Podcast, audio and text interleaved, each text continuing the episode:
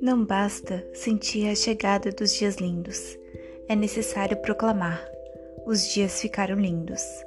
Acontece em abril, essa curva do mês que descamba para a segunda metade. Os boletins meteorológicos não se lembraram de anunciá-lo em linguagem especial.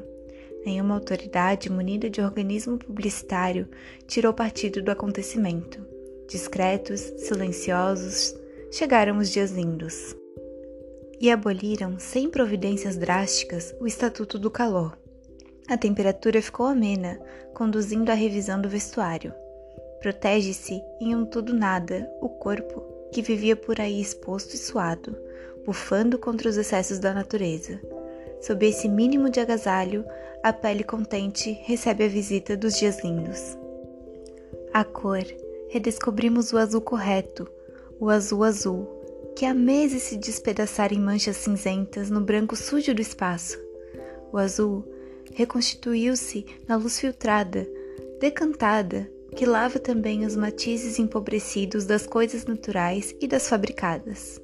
A cor é mais cor, na pureza deste ar que ousa desafiar os vapores, emanações e fuligens da era tecnológica. E o raio de sol benevolente pousado no objeto tem alguma coisa de carícia. O ar ficou mais leve, ou é nós que nos tornamos menos pesadões, movendo-nos com desembaraço, quando antes andar era uma tarefa dividida entre o sacrifício e o tédio? Tornou-se quase voluptuoso andar pelo gosto de andar, captando sinais inconfundíveis da presença dos dias lindos.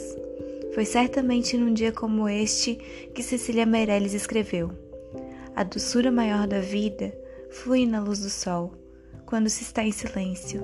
Até os urubus são belos, no largo círculo dos dias sossegados. Porque a primeira consequência da combinação de azul e leveza de ar é o sossego, que baixa sobre os nossos estoques de problemas. Eles não deixam de existir, apenas fica mais fácil de carregá-los. Então, é preciso fazer justiça aos dias lindos, oferecer-lhes nossa gratidão. Será egoísmo curti-los na moita, deixando de comentar com os amigos e até com desconhecidos que por acaso ainda não perceberam o raro presente de abril.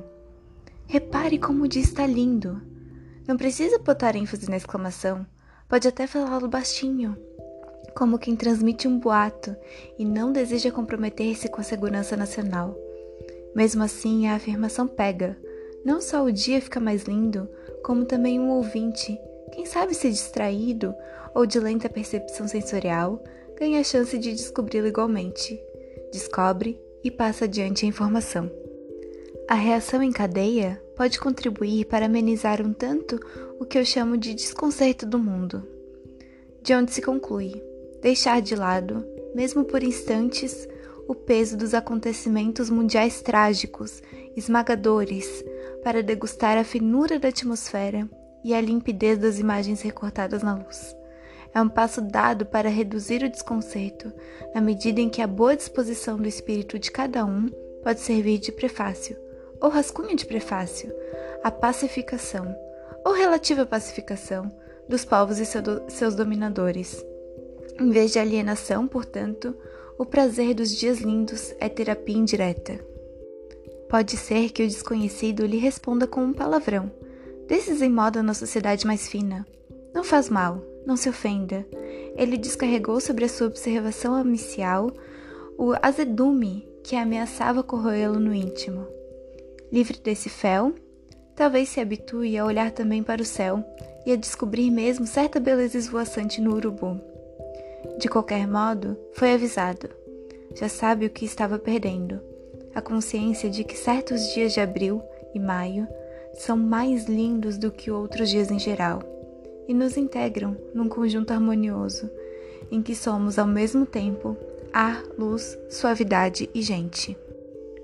Os Dias Lindos, de Carlos Drummond de Andrade.